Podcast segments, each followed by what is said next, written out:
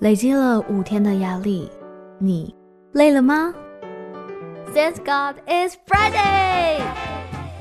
为你献上本日疗愈特调 TGIF。五月，一个属于母亲的季节。今天第二个礼拜的 TGIF 单元，为大家准备到的是水族特调，邀请到五九精品水族的创始人阿军。Hello，大家好，我是阿军。今天阿军要来跟大家分享的呢，就是他最得意的水晶虾，又搭配上五月妈妈的季节，所以今天来跟大家分享虾妈的一生。好，我今天就来跟大家讲分享一下虾妈妈的一生。那我就直接开始喽，先讲水晶虾。水晶虾，很多人都说，哎、小时候是不是虾子一开始还不知道是男生还是女生？其实虾子出生的时候，基本上就决定它是男生还是女生了。它不像有些鱼，有些鱼有时候小时候真的，它有可能长大还会公鱼变母鱼，母鱼变公鱼。虾子不会有，虾子生出来。小班男生就跟女生就就已经是知道谁是男生谁是女生了，比较没有这样子的困扰。那这样的话，我们来分辨这个虾子是公的还是母的，要如何分辨呢、啊？哦，一般的话，我们虾子在小时候还没有那么容易辨别出它是男生还是女生，通常要等到大概出生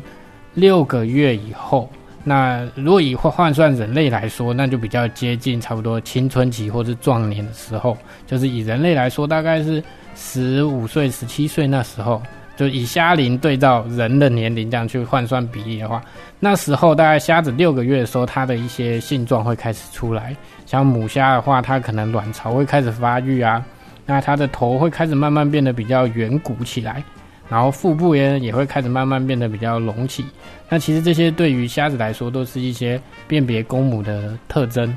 嗯，那如果这时候虾子的特征已经显现的时候，我们就要开始把它做分开。因为如果你这时候还是呃公母都混在一起的时候，有时候就比较容易发生什么近亲交配的问题啊，或者是过早就虾子就怀孕的这种问题。那这时候我们在繁殖的时候就要尽量避免这些问题。所以虾子在比较能够辨别出公母的时候，我们就会先把它做出来做挑选，然后。公的跟公的养在一起，母的跟母的养在一起，然后来把把它们做，呃，第二次的培养，这样培育。意思就是说，当虾虾们进入到青春期，他们开始发展了第二性征之后，我们就要让他们分开，不然一个不小心有擦枪走火之下，又蹦出新的小虾虾。哎，那这样的话，当这个虾妈妈成长到了青春期之后，你要怎么样去认定它？哎，可以来准备当准妈妈了。哦，其实那些性状开始出来的时候。呃，其实这时候母虾就已经基本上具备怀孕的条件了。只是我们不希望母虾那么早怀孕的原因，是因为它可能这时候它的身体还没有那么强壮，或是没有达到我们要它怀孕的标准体型。就跟现在的，如果你过早就怀孕的话，有时候对于呃妈妈来说，其实都不是太好的。那我们会把它培育到大概八个月，就是刚才我们提到提到六个月的时候，可以大概挑公母。那大概八个月到九个月的时候，它的性状已经完全成熟了，而且状态也是在最好的状态之下，我们才让它去做交配的动作。这样子对于虾子来说会比较好，而且对于虾妈妈在抱卵的时候、怀孕、孕育下一代的时候也比较有体力。那这样子生出来的小宝宝，第一健康度也比较高，而且育成率也会比较高。育成率的话来说，就是例如虾妈妈一次怀孕可以，呃，举例来说，大概。怀孕可以怀三十颗蛋，那如果你三十颗蛋能够生出二十五只小虾，那这样育成率就有达到一定的比例。那如果你虾妈妈太太小，或是她状态不够好的时候，她可能怀孕三十颗蛋，可是最后孵出来只有五颗到十颗。那对于妈妈来说，她花了那么多体力去照顾这些蛋，但是最后产出的虾子只有五到十只小虾，其实对于虾子来说，损耗是很大的。而且对于我们自己在培育来说，这育成率也是没有达标的。哇，那刚刚我有提到，像这种当年轻小妈妈哈，确实在照顾可能他们的宝宝的时候，会没有办法照顾得那么好，也耗损掉他们自己的生命嘛。诶，那这样的话，刚刚有讲到那个抱卵的虾虾，有时候在新闻当中我们会看到说，哦，渔民在捕虾的时候，捕到龙虾哦，那种抱卵的他都会放回去。要怎么知道它是抱卵了？它抱卵长什么样子啊？哦，其实虾子如果怀孕抱卵的话，母虾它在腹部蛹足的部分，就是我们常常在剥虾子，虾子身体的时候，大家记得是不是从壳下面翻下来？那下面有一片一片很像虾子脚的东西，那个就是它用来游泳的泳足。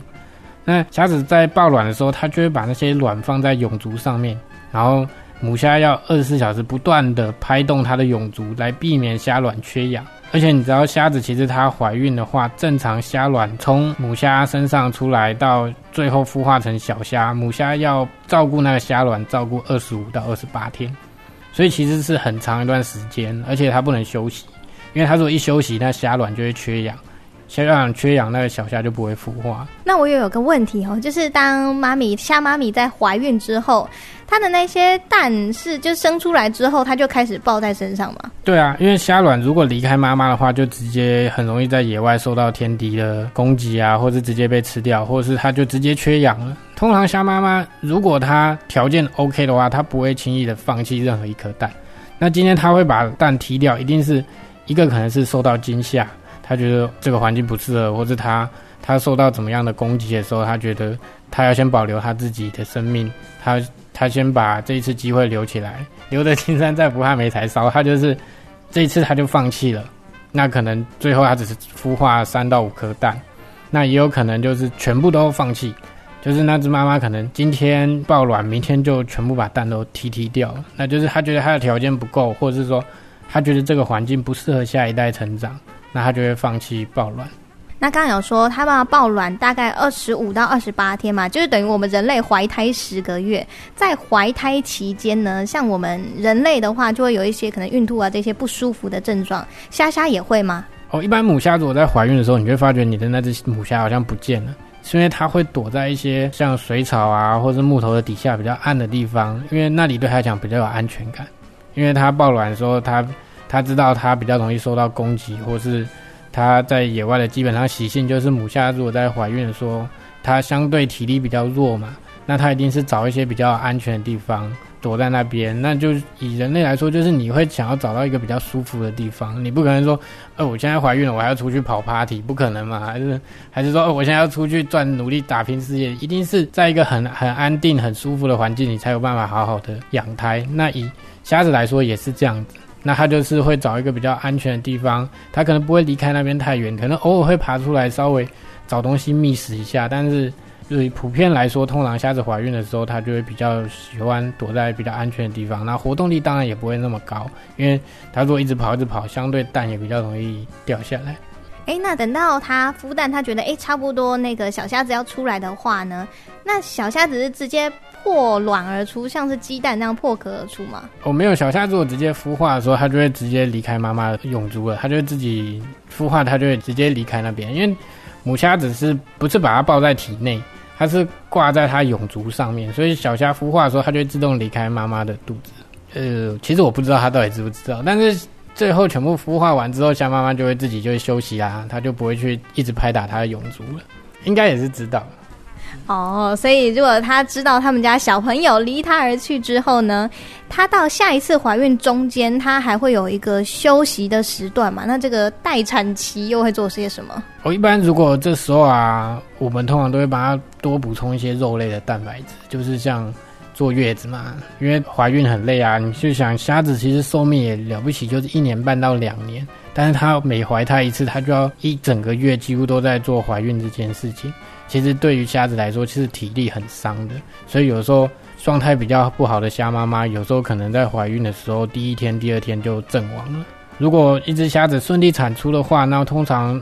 健康的虾妈妈，她通常这时候食欲也会比较好。那我们就会补充一些肉类的蛋白质，不管是饲料啊，肉类成分比例比较高的饲料，或是红虫啊，那这些都是很优质的蛋白质来源，我们就赶快帮它把体力补充回来。让他可以准备下一次的抱卵，或是让他迅速的回到健康的状态。帮他补充一个月子餐的概念。那补充完月子餐之后呢？诶，一般来讲啊，就是成熟的虾妈妈，她们怀孕可以在一生当中可以怀个几次呢？以正常来说的话，如果我们以虾龄一年半来说，它大概从出生到八个月成熟嘛，那八个月到一年半，大概还有。这样才差不多十个月。那我们以平均比较谨慎去算，大概一个半月怀一胎，或是两个月怀一胎的话，大概虾子一生大概可以抱卵三到四次。嗯，那状态比较好的虾妈妈有时候可以抱卵六次都有。嗯，那这就看你有没有把它顾得很细心，还有你给它的环境是不是真的让它觉得很舒服。那这样的话，哎，抱完卵可能很多次之后的虾妈妈，他们就是开始走向这个老年生活嘛。他们退休生活的话，你会让他们做些什么呢？我其实退休生活啊，就是跟其实跟人一样，就是让他住在一个很舒服的环境里面。那跟一般虾子居住环境其实差不多。哇，这样的话，我们就听完了一位虾妈妈的这个一生嘛。那最后的话，我们阿军有没有什么要补充的？就是关于哦，可能养虾虾的时候，我们要特别为虾妈妈准备什么样的环境，让他们最舒服呢？哦，我们特别要注意的就是温度，因为我刚才提到虾卵，其实它熟成的话，就是从孵化大概需要二十五到二十八天。那如果你温度太高的话，它孵化时间会变得很快。有些人才会想说，那我是不是温度弄很高？我是不是虾子可以很快生？其实不是，因为当你如果水温超过二十六、二十七度的时候，那个温度其实已经不再适合水晶虾了。那所以反而还会促使虾子的阵亡。所以我们一般水晶虾的话，建议它环境温度是二十四到二十六度，最好能够维持在二十五度是最好的。嗯。就是水晶虾为什么会这么娇贵？就是它对于环境的要求是很高的。那也就是因为有这么好的环境，才可以让虾妈妈在里面开心的孕育下一代。不愧是这么了解虾妈妈的阿军哦，因为阿军刚好也是我们这个水晶虾的世界冠军嘛。那今天在空中非常感谢来自于五九精品水族的创始人阿军的分享，谢谢阿军，谢谢大家，祝大家母亲节快乐。是祝大家这个礼拜天母亲节快乐，下次见喽，拜拜，拜拜。